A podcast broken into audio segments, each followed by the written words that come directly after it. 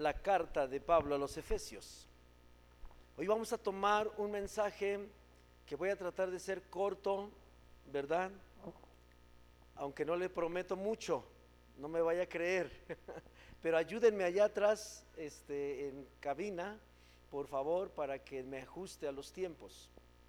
Me dieron nada más 5 horas con 45 minutos para predicar. Amén. Entonces, este, voy a ser benevolente y voy a tomar los 45 minutos y las 5 horas no las voy a tomar. Porque vamos a ministrar la cena del Señor, mis hermanos. ¿Cuántos tienen alegría en su corazón porque van a poder recordar la muerte del Señor Jesucristo que sirvió para salvarnos y además vamos a recordar que Él pronto vendrá por segunda vez y nos vamos a ir por la eternidad con Él. ¿Cuántos se gozan por eso? Oh, eso es lo que vamos a celebrar esta noche. Pero mientras preparamos todo listo, vamos a leer Efesios 1.5. Hoy quiero hablar a su corazón acerca de otro concepto de lo que es la iglesia para Jesucristo. Y este concepto que está en el capítulo 1, versículo 5 de Efesios, se llama adoptados hijos o adoptados como hijos. Diga conmigo, yo soy adoptado. Esa frase como que en, América Latina no suena muy bonita, ¿verdad? ¿Por qué? Porque hay, hay algo profundo en esa palabra. El ser adoptado en, el lenguaje latino no tiene mucho como que ah, orgullo decir yo soy adoptado. Pero en Cristo usted va a ver ahorita, oh, que es el título más hermoso que nunca nadie más nos pudo haber puesto. Y tiene responsabilidades y tiene privilegios. ¿Qué le gusta más, las responsabilidades o los privilegios? Yo sé que las responsabilidades, así es que vamos a empezar por ellas, ¿verdad? a nadie nos gustan las, las, responsabilidades, pero quiero comenzar con las responsabilidades para consolarnos con los privilegios. ¿Está bien? ¿Qué le gustan más, las responsabilidades o el consuelo? Pues el consuelo, ¿verdad? Bueno, por eso vamos a dejar al principio las responsabilidades para que nos consuele Dios con los privilegios. Efesios 1.5. Dice la palabra del Señor de esta forma. En amor, habiéndonos predestinado para ser adoptados hijos suyos. Diga conmigo nuevamente, adoptados hijos suyos. Termino el versículo. Por medio de Jesucristo, según el puro afecto de su voluntad. Oremos, Padre. Te damos muchas gracias por esta revelación que le diste al apóstol Pablo de enseñarnos qué es la iglesia para ti en tu corazón. Gracias por haberle revelado que somos adoptados hijos tuyos. La iglesia somos gente adoptada por ti para ser tus hijos. Qué privilegio, Señor. Qué honor Gracias Señor por habernos adoptado para ser tus hijos por medio de Jesucristo. Permítenos en esta noche que tu palabra hable a nuestro corazón, Señor, y que tu palabra conforte nuestro corazón, que tu palabra alimente nuestro espíritu, que tu palabra, Señor, aliente todo nuestro ser. Nosotros estamos dispuestos, Dios, a ser cambiados y a ser transformados y a ser sanados, a seguir siendo sanados por medio de tu palabra en nosotros. Gracias Señor por tu Espíritu Santo. Ponemos este tiempo bajo la dirección de tu Espíritu Santo, desde la primer palabra hasta la última. Dios, seas tú hablándonos a nosotros. Te lo pedimos en el nombre de Jesús. Amén. Quiero leer una versión que se llama Nueva traducción viviente, y vea cómo en esta traducción nos dice la escritura, la misma cita, Efesios 1.5. Dios decidió de antemano adoptarnos como miembros de su familia. Es una decisión impresionante que Dios haya visto y haya dicho, tomo la decisión de adoptarte como miembro de mi familia. Quiero mencionar dos contextos importantes del por qué esto es importante. ¿Por qué la Biblia enseña que la iglesia debemos entender lo importante que significa que la Biblia declare que Dios decidió adoptarnos como hijos suyos. Dos cosas importantes quiero simplemente mencionarles. Número uno, pues es la palabra misma adopción. Como le decía, esta palabra ha existido siempre, pero en América Latina, a lo mejor soy el único, no lo sé, pero a lo mejor en América Latina tenemos un concepto desagradable de la palabra adopción. Hasta las personas que jurídicamente tienen ese, esa calidad de ser adoptados, los vemos así como raros, como, como que no, como que, como que los ojos se nos van viscos. ¿Ha visto usted visco a alguien? Así como que, así de repente cuando sabemos que alguien es adoptado, así, y luego en la escuela, cuando estamos en la escuela, los, los chavitos que están, ya ve que los chavitos somos, me, apunto, ¿verdad? Los chavitos somos así como bien, bien, bien duros para hablar. Ellos no se miden. Y, y cuando estamos en la primaria, esa palabra eh, daña, pero porque tiene un contexto equivocado. Pero cuando estamos más adultos, a veces también la usamos. Yo me acuerdo, yo creo que en todas las familias hemos jugado y vacilado y le hemos dicho, los hermanos, nos hemos dicho entre nosotros, tú eres el adoptado, ¿verdad? Siempre al más feo le decimos eso. Siempre, no, tú eres el adoptado. A ti te recogieron en el bote de la basura. Y yo no sé cuántas expresiones más entre cotorreo y verdad nos hemos lanzado respecto a ser adoptados. Imagínese, la Biblia dice que usted y yo, los que estamos aquí, los que cantamos con los ángeles, somos adoptados. Dios mío, ¿cómo? Entonces, ¿no soy valioso para Dios?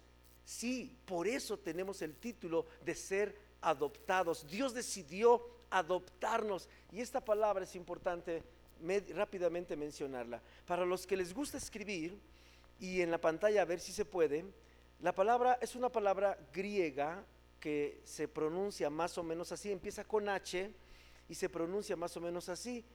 U-I-O. U-I-O, tesia. U-I-O con H al principio, U-I-O, tesia con T y H intermedia y S. Ya se complicó, ¿verdad? U-I-O, tesia. U-I-O con H al principio, tesia con S y con una H intermedia. U-I-O, tesia. Esta palabra griega tiene una importancia grande de comprender para poder profundizar esta característica que Jesús depositó sobre lo que nosotros conocemos la iglesia de Jesucristo. Es importante saber cómo nos ve Dios. Y Dios nos ve como adoptados suyos. Una adopción como hijo. Él, no nos adoptó como su mejor mascota. Porque usted puede adoptar un perro, ¿sí sabía? Muchos dicen, hey, adopta un perro. Tú puedes adoptar un perro para que sea tu mascota y tu fiel amigo. Y que tengas que alguien que te ladre por lo menos en la noche. Pero Dios va más profundo. Esta palabrita, uiotesia, significa adopción. Pero mire esta parte. Es poner a un niño en la posición y los derechos de un hijo propio. Se lo voy a volver a repetir. Es poner a un niño en la posición y los derechos de un hijo propio. Esta definición es teológica y tiene mucha profundidad importante. ¿Sabe qué? ¿Por qué Dios usó la palabra adopción? porque Él nos vio como niños. Esto habla de la cualidad de Dios como Padre. Jesús dijo en una ocasión, que él al ver la multitud tuvo compasión de la multitud porque nos veía a la multitud como ovejas sin pastor. Un niño es como una persona que no tiene dirección en la vida. Un niño es como alguien que sabemos los adultos que hay peligros y vamos estamos viendo un niño que se va a enfrentar a peligros que tal vez en su niñez, en su estatura, en su fuerza, en su capacidad no va a poder vencerlos. Y Dios nos ve en su corazón paternal así como niños que la maldad nos consume, que todo nos puede hacer daño. Y Él en su corazón paternal usa esta palabra, adopción. Voy a adoptarlos para que vengan a ser y a tener la posición y los derechos como hijos. Amén. Un ejemplo. El rey David tuvo un amigo muy íntimo, muy cercano. Se llamó, ¿alguien se acuerda de ese amigo tan íntimo? Jonathan. Y Jonathan tuvo un hijo. Pero Jonathan y su papá Saúl salieron a la guerra y murieron en la guerra. Pero David era amigo íntimo de Jonathan. Y cuando murieron, ¿sabe qué pasó con su hijo? Estaba pequeñito de brazos. Tal vez tenía dos, tres años o tal vez menos. ¿Y sabe qué pasaba cuando un rey subía y la descendencia de los enemigos de ese rey vivían? El rey tenía que matar a toda esa descendencia sin misericordia. Máxime que Saúl, el padre del amigo de, el padre de Jonathan, era enemigo directo de, David. Entonces la nodriza agarró al niño de, Jonathan, estaba tratando de acordarme del nombre, Mefibosé se llamaba, ajá, Mefibosé, no es, no es José José, eh, tampoco, ni el otro, ¿cómo se llama? Eh, eh, Hugo Bosé, o cómo se no es él. Miguel Bosé, no vaya a pensar que es, es nada que ver. Agarra al niño y se enteró de que Jonathan había muerto y que su abuelo también y que David entonces se estaba proclamando rey y agarra al niño y comienza a correr, ya sabe usted cómo corren las nodrizas cuidando a sus, a, los, a sus niños encargados. Y en eso que se atraviesa el cable del micrófono, que arroja, que tira al niño. Y el niño quedó lisiado de por vida sin poder caminar. Y lo agarraron y lo escondieron. Y pasaron los años. Y el niño creció y se hizo un adolescente y un joven. Acuérdense que los jóvenes en aquel tiempo eran jóvenes hasta los 40 años. Así que los que tenemos 40 seguimos siendo jóvenes. Amén aunque sea 40 por 2, pero seguimos siendo jóvenes.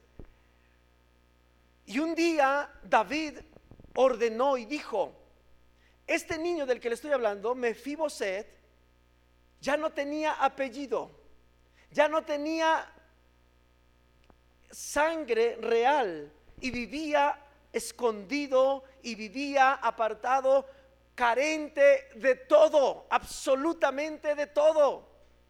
¿Y sabe qué dice la Biblia? Que, que, Dios tocó el corazón de David, porque David era un hombre conforme al corazón de Dios. Y en esta historia podemos ver el, hecho de atrás de Dios, cómo es que Dios adopta como hijos a los que creen en Jesucristo. Y sabe, David sintió en su corazón el deseo de ayudar a la descendencia de Jonathan, su hijo y mandó preguntar, oigan, investiguen si Jonathan tiene descendencia, porque fue mi gran amigo. Me defendió y peleó conmigo en contra de su padre y yo quiero ayudar si es que él tiene descendencia. Y le dijeron, ya sabe que siempre hay alguien que sabe todo, fueron y le dijeron, oh, ¿qué crees, rey? Si hay alguien, es Mefiboset, un joven, y le dieron la historia que le acabo de platicar, también se la platicaron a David aquel día. Y dijo, ¿sabe qué hizo David? Lo adoptó, hijo suyo. Y le dijo, hey, no puede estar allá escondido, mendigando, no puede estar allá siendo de la sangre real. Mándenlo traer y tráiganlo, lo trajeron, ya tenía barba y bigote, ya le olían las axilas. Estaba viejo, había pasado toda su niñez sufriendo. Y David dice, tráiganlo y lávenlo y bañenlo y perfúmenlo y vístanlo como un príncipe. Y tráiganlo a la mesa real y porque va a comer conmigo que soy el rey. Uh, y lo trajeron. Mefibosé no quería porque él estaba sucio. Él sabía que su, su abuelo había querido pelear en contra de David. ¿Y sabe cómo tenía su estima Mefiboset? Como un perro. Él decía que él era un perro comparado a David, que era un ungido de Dios. Y muchas veces nos sentimos en esa misma categoría. Oh, pero como Dios redimió a este hombre, lo mandó traer por medio de David y David lo nombró delante de todos, lo adoptó y dijo que a partir de ese día él se sentaría en la mesa real con vestiduras reales, bañado y todo. ¡Uh! Aleluya. Dele un aplauso a Cristo, mi hermano. Este es el principio de la adopción. Oh, gracias Señor. ¿Sabe qué dice la Biblia con respecto a los que hemos sido salvos? De lo vil y de lo menospreciado Dios nos escogió para ser sus hijos amados. Porque no cree que ninguno de los que hemos sido salvos venimos de buena familia. Nadie. Entonces ahí comienza el concepto de la adopción. ¿Cómo es que cambió la vida de este hombre cuando fue adoptado hijo de David, parte de la familia? Y esto quiero hablarle, ya sé que ya se me pasó el tiempo, pero de esto quiero hablarle. ¿Está bien? Quiero meditar en dos o tres pasajes donde vamos a visualizar este, este principio de la adopción representado en responsabilidades y en privilegios. Yo quiero pedirle que abramos nuestro corazón porque cuando estemos estudiando estos pasajes, Usted y yo ya fuimos adoptados. ¿Cuántos han sido adoptados hijos de Dios? Amén. Alguien, bueno, en la pantalla nos pueden ayudar con Juan 1, 11 y 12. Vamos a empezar ahí. Juan 1, 11 y 12. Y yo le pido que se abroche su cinturón, ¿verdad? Ahí a la silla, como cuando vamos a empezar el vuelo y que vamos a subir el avión hasta la altura más alta y vamos a volar a toda velocidad porque Dios nos va a bendecir con este mensaje. Dice, a lo suyo vino y los suyos no le recibieron. ¿A qué vino Jesús? A salvar lo que se había perdido al pueblo de Israel. El pueblo de Israel era el objetivo de Jesús. El pueblo de Israel era el pueblo de Dios, eran los hijos de Dios en la tierra, ellos nada más. Solo el pueblo de Israel todos los demás habitantes del planeta éramos un cero a la izquierda. Y de verdad que los ceros a la izquierda nunca han valido nada. Usted, usted recibe un cheque de 0, 0, 0, 0, 0, 0, 0, 0, 0, 0, 0, 0, 0, 0, 0, 0, 0, 0. ¿Y sabe cuánto recibió? Nada. Cero. Así era la humanidad delante de Dios dice, a lo suyo vino y los suyos no le recibieron. Oh, pero vea el siguiente versículo. La adopción de Dios. Dice, más a todos los que le recibieron, les dio potestad de ser, ¿qué cosa? Hechos hijos. Esta palabra potestad es el principio de la adopción. Es como si Dios hubiera escrito en un papel de esos de seguridad, de los que no se violan, de los que no se falsifican. ¡Hey! Oscar Vega a partir de hoy es mi hijo, lo adopto, me sacó de la pudredumbre y me trajo a la mesa del rey, a comer los banquetes del rey, a darme posición y autoridad y privilegios de hijo. Aleluya. ¿Sabe? La otra consideración, gracias, la otra consideración que quiero leerle con respecto a esto es la siguiente. En el mundo en que Pablo escribió esta carta, o en la época en que Pablo escribió esta carta, la adopción se solía realizar de manera ordinaria, es decir, era un, un aspecto muy familiar en aquel tiempo. Por eso Pablo utilizó el término para que fuera muy acorde a lo que se vivía. Era como, como una práctica muy concurrente en aquel tiempo. Y vea esto, pero vea las características.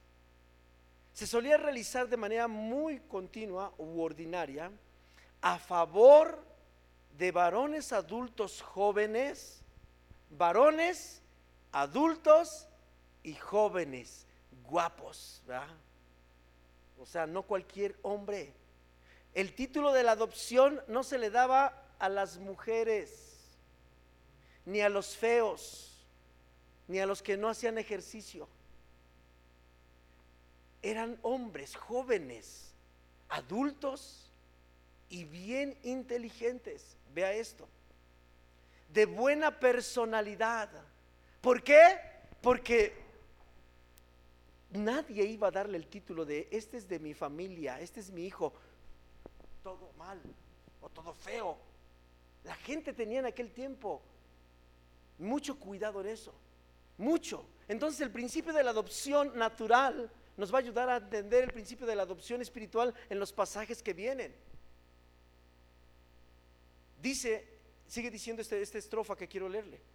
Se convertían en herederos y mantenían el nombre familiar de la persona rica que no había tenido hijos. Era un honor o sea, no cualquiera podía tener un título de adopción en la época en que Pablo hace referencia que la iglesia somos adoptados hijos suyos. Si echamos un vistazo a esto en, perspectiva, híjole, yo me avergüenzo de lo que fui en el pasado y digo, Dios mío, ¿cómo se te ocurrió? ¿Cómo pensaste en mí? como si fuera joven. No, no manches Dios, si yo soy lo peor. ¿O no es cierto? Si tú siendo judío sabías que solamente el principio de la adopción era como judío, solo era sobre hombres jóvenes con gran personalidad, intelectuales, porque tenían la gran responsabilidad de mantener el buen nombre de la familia. O sea, como que Jesús no estaba de acuerdo. Oye Dios, si ese era el principio natural de la adopción, ¿cómo es que te fijaste en nosotros? Oh, eso es un privilegio increíble. ¿O no le parece? Ok. En cambio, Pablo proclama en este pasaje esa misericordiosa manera de ver del Padre la adopción a, personas, aquí pues lo peor. ¿Por qué? Porque hay un concepto de por medio. Romanos 8:17, por favor, en la pantalla. Ayúdeme, Romanos 8:17. Dios le da la vuelta a todo esto porque hay una razón sumamente importante que es con la primerita que quiero comenzar. Vea por qué Dios decidió hacernos hijos adoptados suyos. Dice Romanos 8:17. Y si hijos, que también herederos. Hay un, hay un, o sea, hay todo el reino jugándose a través de este título. Todo el reino se está jugando. Dios se está jugando todo el reino al habernos extendido nuestro certificado de adopción sobre cada uno de nosotros. ¿Lo alcanza a ver? Vamos a ver el versículo completo. Déjeme, en esa versión de repente no me acomodo, pero déngalo ahí. ¿Qué le dije? ¿Romanos qué? 8.17. Vamos a leer desde el 15, por favor. Y vaya tomando nota tanto de las responsabilidades como de los privilegios. Ya somos adoptados hijos suyos. ¿Cuántos han recibido a Jesús como su Salvador y como su Señor en su corazón, mis hermanos? Si usted no lo ha hecho, hágalo, porque sólo así Dios le va a extender el título y el certificado de ser adoptado hijo suyo. Vea bien este pasaje, Romanos 8, 15 al 17. Pues no habéis recibido el espíritu de esclavitud para estar otra vez en temor, sino que habéis recibido, ¿qué cosa? El espíritu de adopción por el cual clamamos, Abba Padre. ¿Qué significa esto, mis hermanos? Jesús lo dijo en otra parte de la Biblia así. No todo el que me llama Señor, Señor, entrará en el reino de los cielos. Yo puedo tener una religión aquí en la tierra y decir que creo en Dios, pero eso no me va a dar acceso a entrar al cielo. Cuando yo llegue a la presencia de Dios, me van a pedir mi certificado de adopción. Imagínense que si yo cuando fuera chiquito se me hubiera ocurrido, se me hubiera ocurrido decir en aquel tiempo, por ejemplo, al señor José López Portillo, el presidente de México, fue un presidente de México, que él estuviera dando una conferencia ahí de prensa y que yo llegara corriendo como loco, papá, papá, José López Portillo, ¿él me reconocería? ¿Qué haría?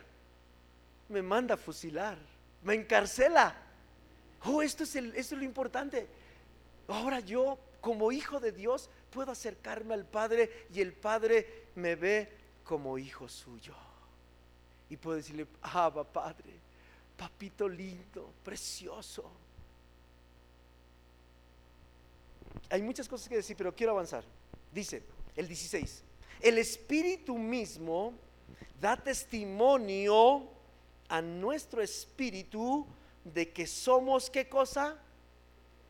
¿Sabe qué pasa? Cuando no tenemos este certificado de adopción, cuando todavía no, hemos, no nos ha caído el 20 que somos adoptados hijos de Dios, no nos sentimos hijos de Dios.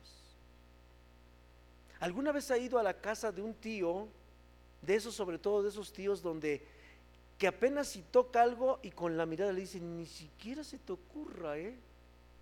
O sea, no se te vaya a ocurrir agarrar eso porque es mi... Y uno siente las miradas de, no respiro, no hablo. Se queda uno así, gracias. ¿O no es cierto? Dice esta parte, al adoptarnos Dios, el Espíritu Santo nos da testimonio a nuestro espíritu de que somos sus hijos. Hay una convicción total y absoluta de que así con todo y nuestros defectos, así con todo y nuestras debilidades, así de feos como estamos, bueno, nada más yo, usted está guapo. Dios dijo, véngase para acá, mi hijo. Véngase para acá, mi hija. A partir de hoy usted me puede llamar a pa. ¿O no es cierto? Y eso da testimonio en el Espíritu. Y sabe, eso es lo más extraordinario, saberse con un lenguaje que no hay lugar a dudas de que soy hijo de Dios. De que soy hijo de Dios. Este es un privilegio. Todavía no entramos a las responsabilidades. 17. Mire qué más hay detrás del espíritu de adopción. Y si hijos, entonces también heredero. Quiere decir que para que pueda ser heredero una persona en la tierra, heredero de Dios, donde Dios diga, ahí te va el reino, es tuyo. Eso es un heredero. Ahí te van los beneficios, las bendiciones, la todo el poder, todo. La charola, pues. La tarjeta de crédito abierta por Dios. Es como si Dios dijera, ahí te va la chequera. Confío en ti, eres mi hijo. Trae tu nombre. ¿Cómo se sentiría con una chequera celestial donde usted agarrara la chequera y le ponga ahí todo lo que usted quiera? Oh, increíble, ¿o no? Dice, por cuanto ya eres hijo, por cuanto ya recibiste el espíritu de adopción, ahora eres heredero. Porque si no fueras hijo, no puedes ser heredero. Pero ahora eres heredero. Así que no hay nadie que nos debamos sentir flacos, cabizbajos, porque somos hijos del rey, somos hijos del creador, somos hijos del que todo lo puede, somos hijos del que todo lo sabe. Entonces no hay por qué sentirnos apachurrados, ¿o sí? No hay por qué sentirnos ignorantes, porque somos hijos de un Padre sabio. ¿Cuántos saben que Dios es sabio? Y un padre sabio no le gusta que sus hijos sean ignorantes, ¿o sí? No, Señor, claro que no. Entonces hay muchas cosas importantes. ¿Qué más dice? Herederos de Dios. No hay intermediarios, mis hermanos. Dios no escogió albaceas. ¿Alguno ha escuchado esa palabra albacea?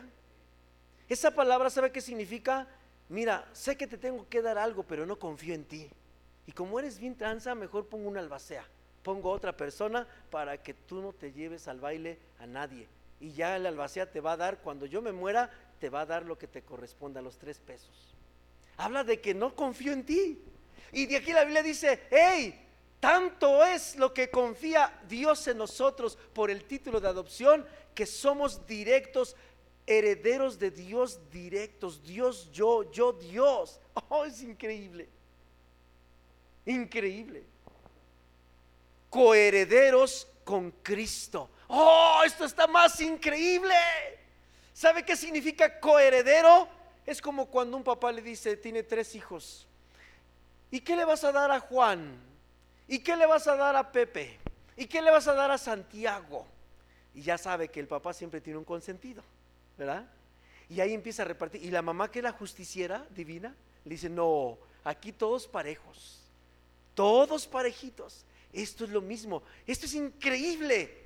Que Dios no solamente nos hizo herederos directos con Él, sino que nos está diciendo, por cuanto recibiste el espíritu de adopción y eres parte de mi iglesia, ahora te veo al igual que Jesús. Para mí eres igualito que Jesús. ¡Oh, es increíble! No puedo creer eso. Es como si Dios nos... Oye, ¿de verdad Dios me ve como Jesús, pero si no le llego ni a la punta de los talones. ¿Se acuerdan la expresión de Juan el Bautista? ¿Qué dijo Juan el Bautista cuando, cuando trató de verse como un igual a Jesús? ¿Qué dijo? Mateo 3:11. No soy digno ni siquiera de desatar la correa de su calzado. Oh, digo, qué increíble. Y Dios nos dice en este pasaje, hey, eres coheredero con Cristo. Dios te ve exactamente igual que Cristo. Vales lo mismo que Jesús vale para Dios. Tú y yo valemos lo mismo para Él. ¿No se le hace hermoso eso? No hay diferencias delante de Dios. Y vaya que Jesús nunca pecó. ¿Cuántos están de acuerdo con eso? Y nosotros pecamos cada dos minutos o cada tres minutos. Y sin embargo, gracias mi hermana. Y sin embargo, Dios nos ve como coherederos con Cristo. Oh, qué hermoso. Quiero terminar, si me hacen favor, mis hermanos de alabanza, apoyarme. ¿Se acuerda la parábola de aquel hombre, padre de familia, que tenía dos hijos, uno mayor y uno menor? Y el menor fue con su padre y le dijo, ¿sabes qué, papá? Dame toda mi lana. Yo ya me voy de tu casa. Y el padre le dijo, no, espérate, tranquilo, no es el tiempo, no es la forma. Y el hijo dijo, me vale, yo quiero mi lana, quiero mi herencia y me voy. Y la historia dice que el padre le dio su herencia, la voluntad, eso significa la voluntad, el libre albedrío. El padre le dio su herencia y dejó que bajo su juicio caminara. Y ya sabe usted cómo terminó la historia, ¿verdad? Terminó comiendo algarrobas con los cerdos, o sea, desperdició los años, todo, y allá estaba aquel hijo pródigo. Pero el tema no es el hijo pródigo, el tema es el hijo que se quedó, que le reclamó al padre lo injusto que el padre para sus ojos estaba actuando, por cuanto el hijo nunca se había ido, nunca había malgastado su dinero y ahí estaba con el padre y el padre recibió al hijo malvado que se había gastado todo. Esto es lo que significa ser coherederos con Cristo bajo el espíritu de adopción. Dios tiene más de un millón de razones para no habernos dado el título de adopción, pero porque se lo dio a Jesús. Este es mi Hijo amado en quien tengo complacencia. Se lo dio a Jesús. Y sin embargo a nosotros nos equipara como Jesús. nosotros somos los hijos pródigos. Y Jesús era el hijo que no malgastó los dones ni los talentos, nunca pecó ni en pensamiento ni en acción. Y de repente Dios nos da el espíritu de adopción y nos dice, hey, yo he perdonado todos tus pecados. Te he hecho coheredero, igual que Jesús que estuvo en la tierra. Gracias a que Jesús murió, tú eres adoptado, hijo mío. Eso es el principio de la adopción, mis hermanos. Tenemos una herencia. Tenemos un llamado a ser hijos de Dios. Yo quiero terminar esta noche.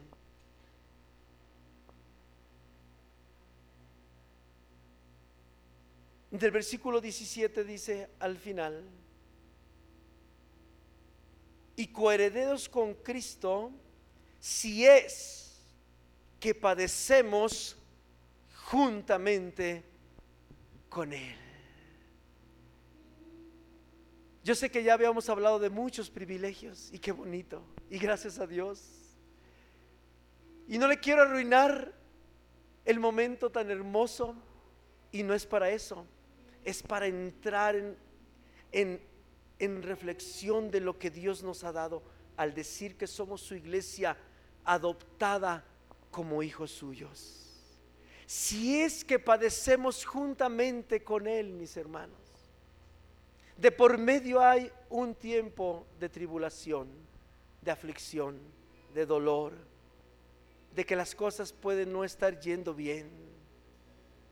Y no por eso significa que Dios no nos ama, de que no somos sus hijos, somos sus hijos. ¿Cuántos están convencidos de que son hijos de Dios, mis hermanos? Entonces la parte que nos corresponde aprender es que hay un padecimiento, así como Jesús padeció, así también nosotros vamos a padecer. Pero vea inmediatamente, con esto termino, para que juntamente con Él seamos glorificados. Estábamos perdidos, Dios mandó a Jesús a morir en la cruz. Y Dios por el sacrificio de Jesús puede extender el certificado de adopción a los que reciban a Jesús como su Salvador y los adopta, los saca del incógnito como, como eh, Mefiboset y los trae a la mesa del rey. Ahora son parte de su familia. Ahora ya no tienen que comer allá la comida podrida. Ya no tienen que estar ocultos allá.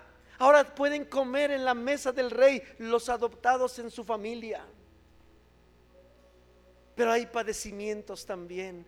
¿Para qué nos dio Dios el espíritu de adopción? Para que juntamente participemos de los padecimientos de Cristo, porque después del padecimiento, ¿sabe qué viene? Cristo fue glorificado. Pablo lo dijo de esta forma y Pedro también.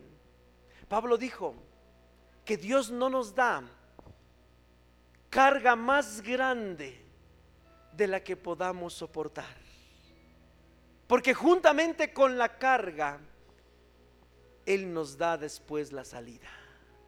Y Pedro dijo que fuimos hallados dignos de los padecimientos de Jesucristo.